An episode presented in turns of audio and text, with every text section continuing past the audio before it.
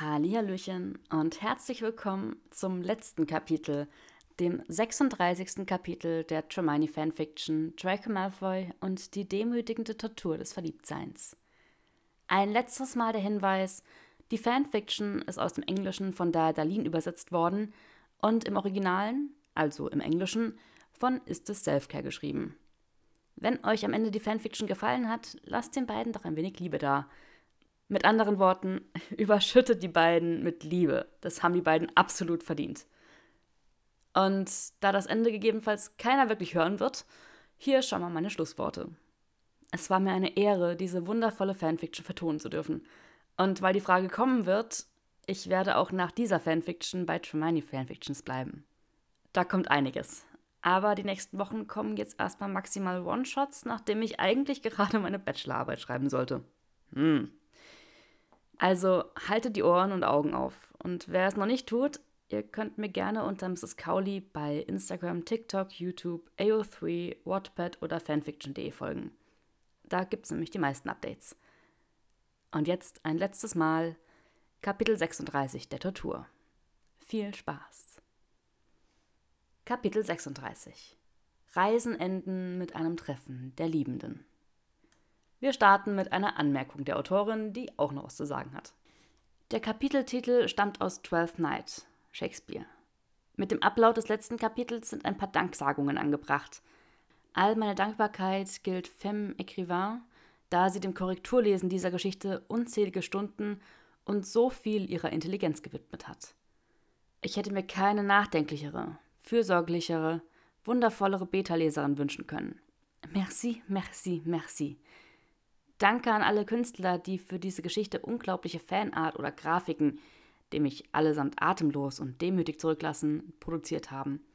Ich muss mir eure Arbeiten immer wieder ansehen und kann nicht glauben, wie viel Glück ich habe. Ein besonderes Dankeschön geht an Nikita Jobson, die mich mit ihrer Kunst im Verlauf der Geschichte unbeschreiblich verwöhnt hat. An alle, die diese Geschichte gelesen, kommentiert oder favorisiert haben, in einer Welt, in der unsere Aufmerksamkeitsspanne gering ist und es viele Ablenkungen gibt, fühle ich mich durch jedes Augenpaar geehrt, das diese Geschichte berührt hat. Vielen Dank für eure Unterstützung. Danke, dass ihr das Risiko des absolut Unbekannten eingegangen und bis zum Schluss dabei geblieben seid. Und damit kommen wir zum Ende. Meine Freunde, es war mir ein absolutes Vergnügen. Und jetzt geht das Kapitel los. Der Dezembervollmond kam und ging. Es gab keine weiteren Werwolfangriffe. Die Zaubererwelt atmete erleichtert auf. Greyback und sein Rudel waren tatsächlich ausgelöscht worden. Und falls es irgendwann einmal wieder jemanden geben würde wie ihn, nun ja, jetzt gab es ein Heilmittel. Lykanthropie war nicht mehr das lebensverändernde Leiden, das es einst gewesen war. In den folgenden Tagen und Wochen kehrte wieder Normalität in Dracos und Quangers Leben ein. Granger zog zurück in ihr Cottage, und zwar, obwohl Draco mit eminenter Beiläufigkeit erwähnte, dass es ihm nichts ausmachen würde, wenn sie noch länger im Männer bliebe. Womit er eindeutig meinte, dass er gut und gerne den Rest seines Lebens mit ihr dort hätte verbringen können. Aber sie gab sich begriffsstutzig. Wie auch immer, Granger zog also zurück in ihr Cottage. Sie nahm ihre guten Taten im Muggelteil der Cambridge-Universität in ihrer örtlichen Praxis und in der Notaufnahme des St. Mungo wieder auf. Der Vorstand des St. Mungo bekam nun ebenfalls ihre strenge Hand zu spüren.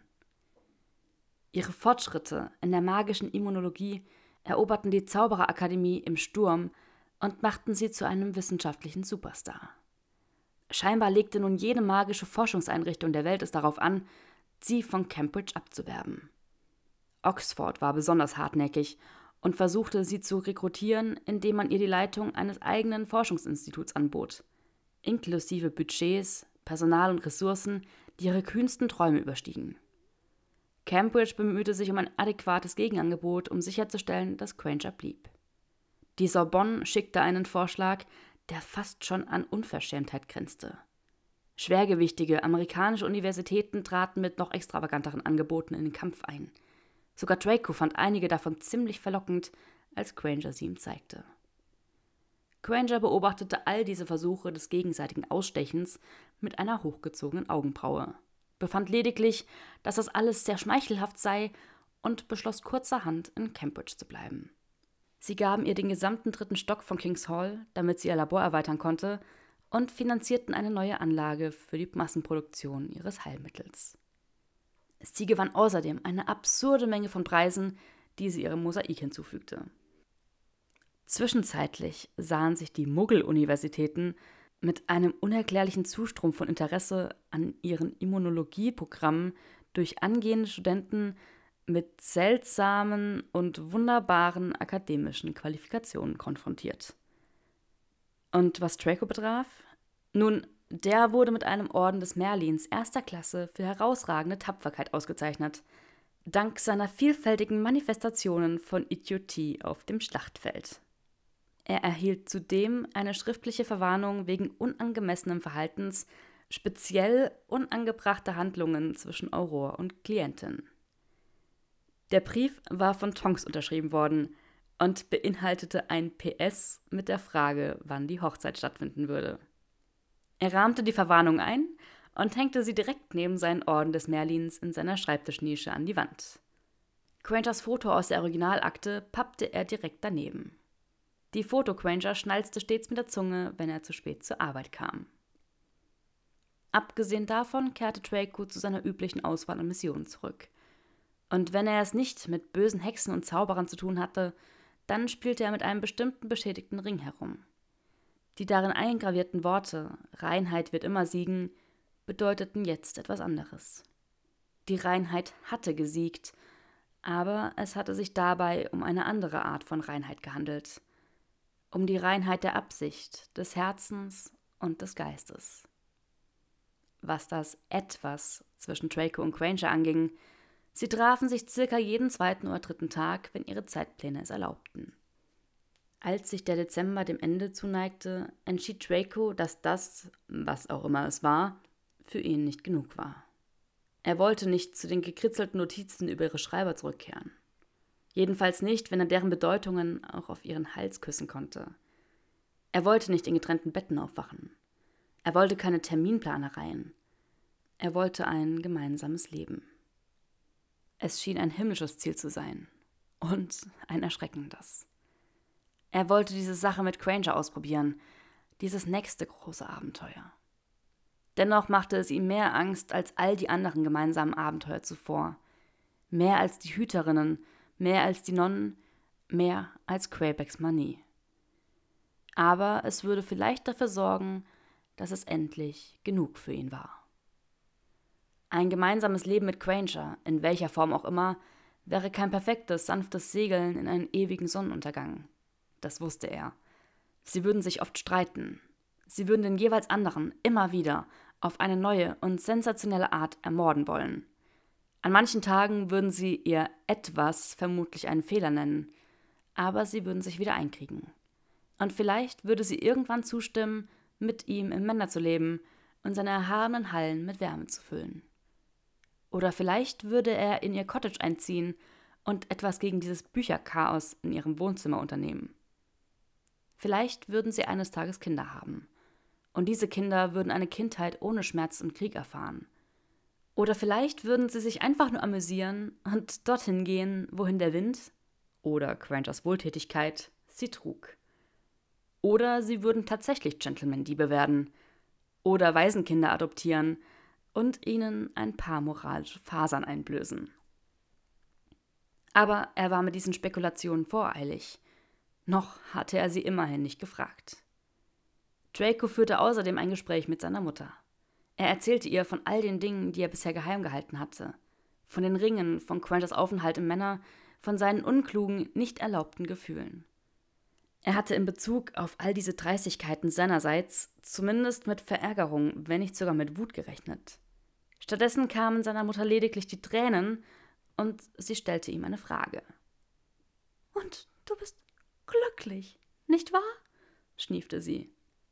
Ja, antwortete Draco mit einer ungewohnten Aufrichtigkeit und einem breiten, breiten Lächeln. Dann bin ich es auch.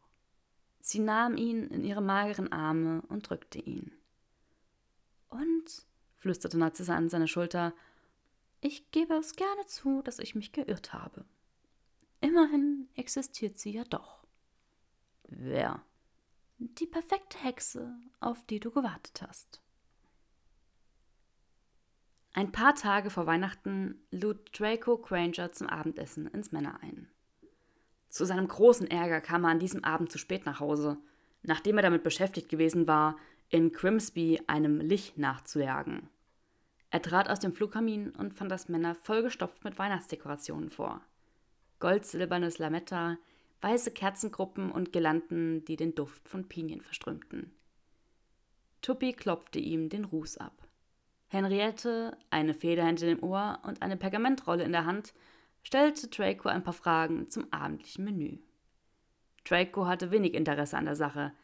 Er hatte nämlich absolut keinen Appetit, da seine Eingeweide ein einziger nervenflatternder Knoten waren. Ist sie schon hier? erkundigte er sich. Kollegin Heilerin Granger ist spazieren gegangen, erklärte Tuppi.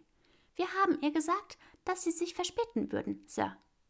Kollegin Heilerin Granger, wiederholte Draco. Sir? Draco legte eine Hand auf die Tasche seiner Robe. Meine Hoffnung ist. Meine Hoffnung ist, dass sie nicht mehr lange Kollegin Heilerin Granger sein wird. Beide Hauselfen wirbelten zu ihm herum, um mit großen Augen zu ihm aufzusehen. Tuppis Staubwedel zitterte. Ich hoffe, dass sie bald etwas anderes sein wird. Wenn sie mich will, fügte Draco hinzu und fühlte sich dabei selbst ziemlich zittrig. Henriette ließ ihr Pergament fallen. Ihre kleinen Hände pressten sich auf ihr Herz. Die Elfen stürzten sich auf ihn. Jeder von ihnen umarmte einen seiner Unterschenkel. Sie müssen sich umziehen, Monsieur, entschied Henriette, trat zurück und wurde ganz sachlich. Sie riechen wie un Cadavre. Ja, nun, dieser Untote in Grimsby, weißt du. Zehn Minuten später war Draco durch die Dusche gescheucht und in frische Roben gewirbelt worden. Im Anschluss wurde er mit Lebensweisheiten von Henriette ausgestattet, wie zum Beispiel, wie wichtig es sei, demütig und aufrichtig zu sein. Et so du, so du, was machen Sie das nicht, Monsieur? Denn sonst wäre sie böse und so weiter. Trotz ihrer strengen Worte füllten sich ihre Augen mit Tränen, als sie ihm in seine Robe half. Tuppi schluchzte in seinen Staubwedel. Drake hoffte inständig, dass er ihnen bald einen Grund zum Lächeln geben konnte. Ansonsten würde er wohl mitweinen. Er trat nach draußen und fand Quenchers Fußspuren im Schnee. Er folgte ihnen und fühlte sich dabei ziemlich wie ein Mann auf einer Mission. Möglicherweise die bedeutendste Mission seines Lebens. Was für ein Gefühl. Was für ein abscheuliches, verletzliches, herrliches Gefühl. Die Luft roch nach einem bevorstehenden Schneefall. Während Draco sich auf die Suche machte, entrollten sich vor ihm die Erinnerungen an ihr gemeinsames Jahr in einer sanften Chronologie.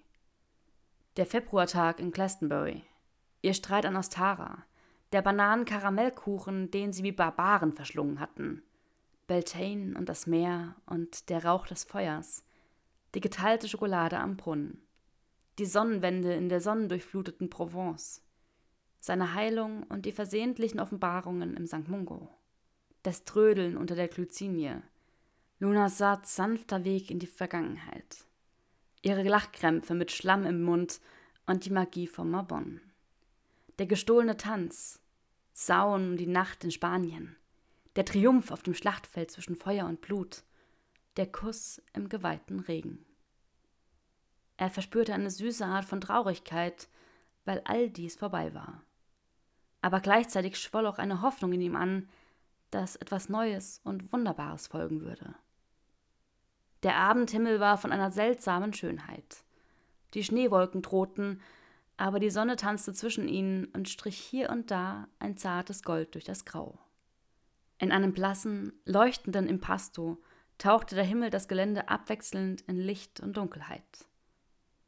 Grangers Fußspuren führten zu den schneebedeckten Beeten des Rosengartens. Die Rosenbüsche, die verzaubert worden waren, um der Kälte zu widerstehen, waren übersät mit Eiszapfen, die das Licht zu einem gefrorenen Glitzern werden ließen. Die Rosen selbst sahen unter ihren Schneeumhängen noch opulenter aus als sonst. Die schweren Köpfe neigten sich unter dem Gewicht. Die leuchtenden, rubinschimmernden Rosen hatten unter dem Schnee etwas Märchenhaftes an sich. In den mattierten Blättern, in den gebogenen Stängeln, in den makellosen Blüten, deren Blätter sich berührten wie die Lippen von Verliebten. Es wirkte wie eine Liebesgeschichte, wie ein Happy End. Draco pflückte eine tiefrote Rose. Die Farbe der Romantik, des Herzbluts. Die bewegende Schönheit des Rosengartens wurde durch die Frau, die ihn durchwanderte, nur noch schöner.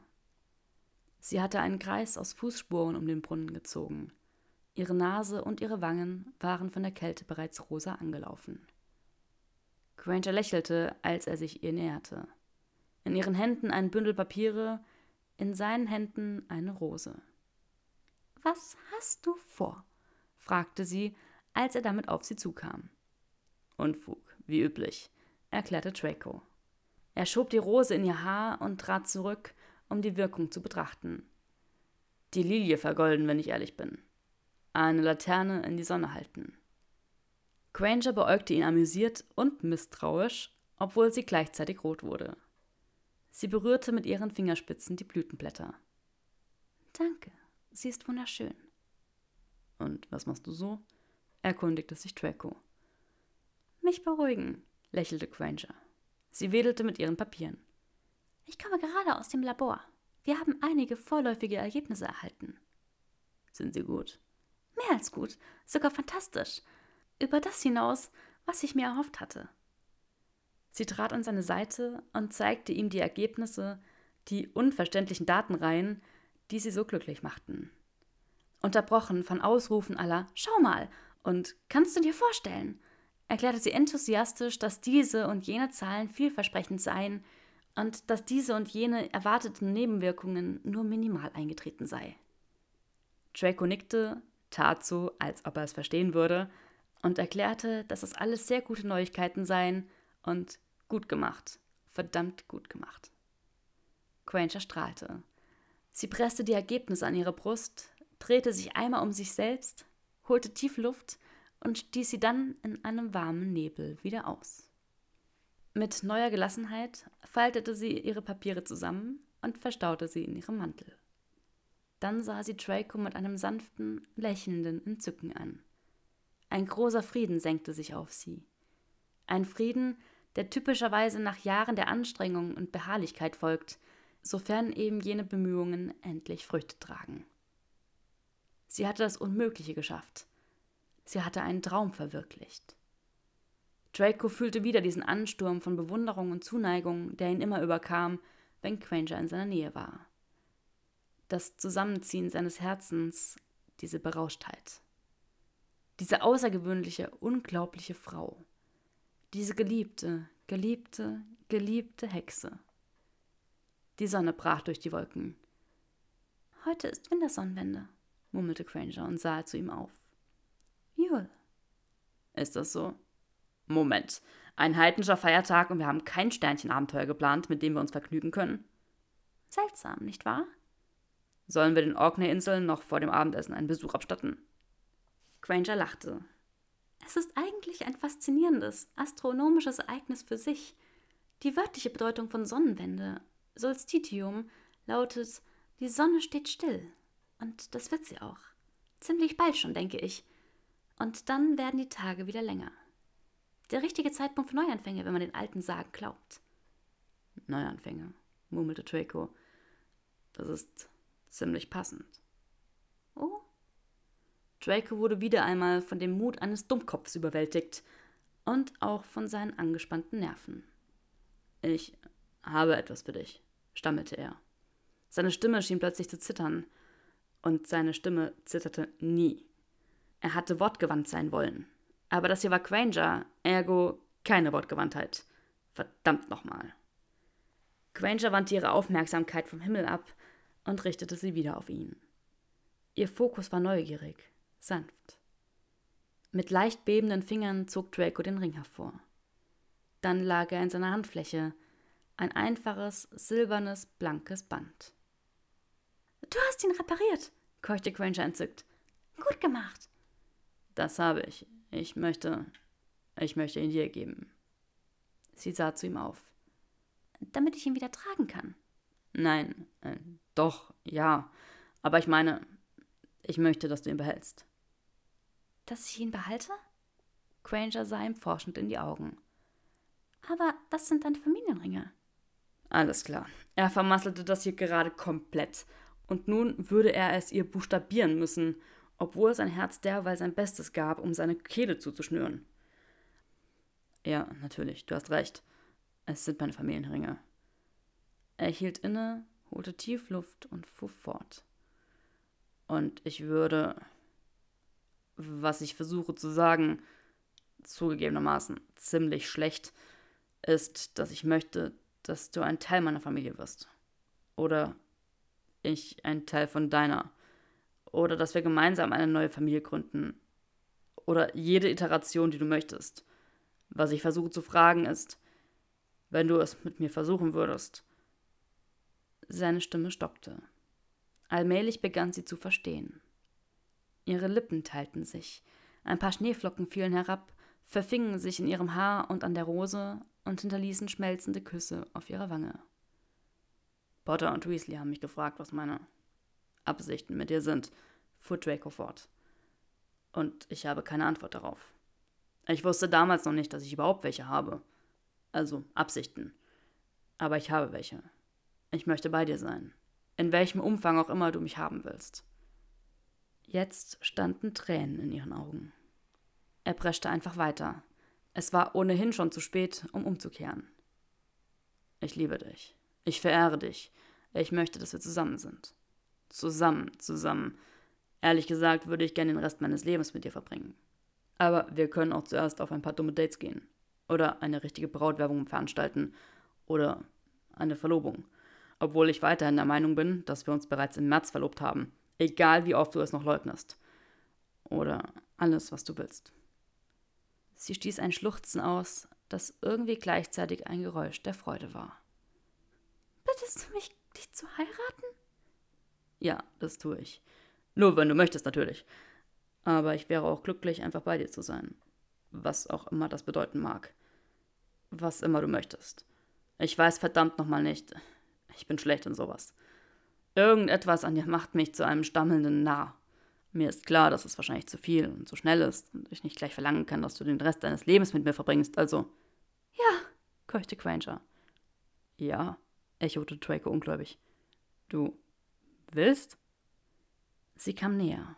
Sie nahm seine kalte Hand in ihre warme und zog sie samt Ring an ihr Herz. Tränen vermischten sich mit dem geschmolzenen Schnee auf ihrer Wange. Ja, ich will. Ja zu allem. Zu was auch immer das bedeuten mag. Ja zu den dummen Dates. Ja zum Zusammensein. Ja dazu, dich, dich zu heiraten. Ja dazu, den Rest meines Lebens mit dir zu verbringen. Ja zu jedem gestammelten Wort. Bist du dir sicher? Ich bin der schlimmste aller Stammler. Der schlimmste von allen Männern im Allgemeinen, würde ich sogar sagen.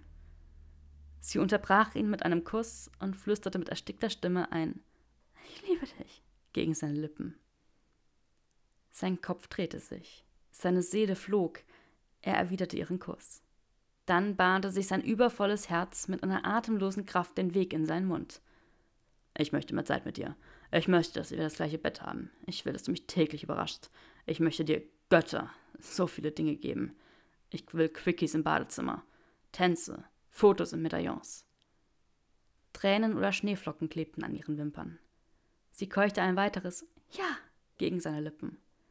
Ich bin der glücklichste Idiot, der jemals auf dieser Erde gelebt hat, flüsterte Draco, nahm ihr Gesicht in seine Hände und drückte seine Stirn gegen ihre. Ich kann dir versichern, dass dieser Titel an mich geht, erwiderte Granger mit bebender Stimme. Du bist Granger. Das ist ein Widerspruch in sich. Sie lachte unter ihren Tränen. Wie schaffst du es nur, mich so, so glücklich zu machen? Sollen wir, sollen wir ein letztes, großes gemeinsames Abenteuer erleben? Scheinbar konnte sie nichts erwidern. Sie nickte und drückte dann ihr Gesicht an seine Brust. Sie hatte Ja gesagt. Sie hatte ihr Ja gegen seinen Mund geküsst. Er wollte weinen, er wollte sie zerquetschen, er wollte auf ein Knie fallen, er wollte alles. All diese dummen Liebesdinge. Er wollte alle Klischees. Noch einen Kuss, noch einen Moment. Für immer und ewig. Er spürte die Wärme ihres Atems durch seinen Umhang. Sie legte zitternd ihre Arme um ihn und startete einen ernsthaften Versuch, ihn zu drücken, bis er keine Luft mehr bekam. Und mehr wollte er nicht, trotz seiner langen Liste. Er brauchte nicht mehr als diese Hexe in seinen Armen, die gerade ihr Möglichstes tat, um ihm die Rippen zu brechen. Endlich hatte er sein Genug gefunden. Die Sonne ging unter. Die Sterne glitzerten ihr schönes Erwachen. Genau so, wie sie es vor so vielen Monaten in diesem Garten schon einmal gewesen waren, waren sie jetzt wieder nur ein Mann und eine Frau zwischen grünen Ästen und einer rauschenden Brise. Aber dieses Mal zogen sie die gewaltigen Gegensätze, die sie damals noch voneinander getrennt hatten, zueinander. Letztendlich liebt das Feuer die Dunkelheit. Der Sünder liebt seinen Engel. Der Herbst tanzt lachend seine Blätter an den hohen Himmel seines Winters. Der Mond dreht sich Wirbel um Wirbel und jagt seine geliebte Sonne. Endlich waren die schrecklichen Inkompatibilitäten irrelevant und bedeutungslos geworden. Sie waren zwei Seelen, die sich bisher lediglich nahe genug gekommen waren, um das Leuchten der jeweils anderen zu spüren, aber jetzt trafen sie sich endlich, berührten und verflochten sich. Er steckte ihr den Ring an. Alle unterdrückenden Zauber hatte er entfernt. Sie würde nun alles spüren. Die Ringe verbanden sich miteinander. Er spürte den Schlag ihres Herzens und sie spürte mit einem Keuchen auch seinen. Er drückte sie an sich, hob sie hoch und drehte sie lachend in dem wirbelnden Treiben aus Schneeflocken, in denen sich die Sonne verfing. Sie gehörte ihm und er ganz ihr. Im schneebedeckten Zwielicht unter dem überlaufenden Himmel, dem Sternenschein und einer stillstehenden Sonne küssten sie sich. Sie versprachen sich einander. Sie liebten sich. Warum sollte es die kümmern, dass hier gerade Universen kollidierten? Sollten sie doch kollidieren. Sollten ihre miteinander verbundenen Herzschläge doch Konstellationen spalten und die ewigen Sterne erschrecken. Und damit sind wir am Ende des 36. Kapitels und damit auch der Fanfiction angekommen. Es gibt noch eine kleine Anmerkung der Übersetzerin. Wenn euch diese Übersetzung gefallen hat, so bin ich für jedes einzelne Kudo, jeden Kommentar und jedes Bookmark dankbar. Ich freue mich sehr, dass ich diese, meine absolute Lieblingsgeschichte, übersetzen durfte. Ich hoffe, ich konnte ihr gerecht werden. Umarmungen gehen raus an alle, die sie gelesen haben. Danke. Ja, und damit haben wir jetzt endgültig das Ende dieser Vertonung erreicht. Und wie schon bereits erwähnt, ihr werdet mich nicht los. Das mal ganz am Anfang. Ich habe noch einiges, was ich auf dem Tisch liegen habe, was ich vertonen darf. Und da freue ich mich jetzt schon sehr drauf. Aber voraussichtlich wird das alles erst ab April dann wirklich Realität mit wieder größeren Projekten, wenn meine Bachelorarbeit dann vorbei ist. Ja, und, und wie bereits erwähnt, könnt ihr mir bei allen Plattformen folgen, unter anderem auch YouTube, wo ihr sehr viel mehr bekommt als beispielsweise bei Spotify, solltet ihr bei Spotify hören oder anderen Podcast-Apps, da es da einfach ähm, mehr Möglichkeiten gibt. Genau. Und damit finde ich jetzt hier ein Ende und wir hören uns bei der nächsten Tremini. Ganz liebe Grüße. Eure Kauli.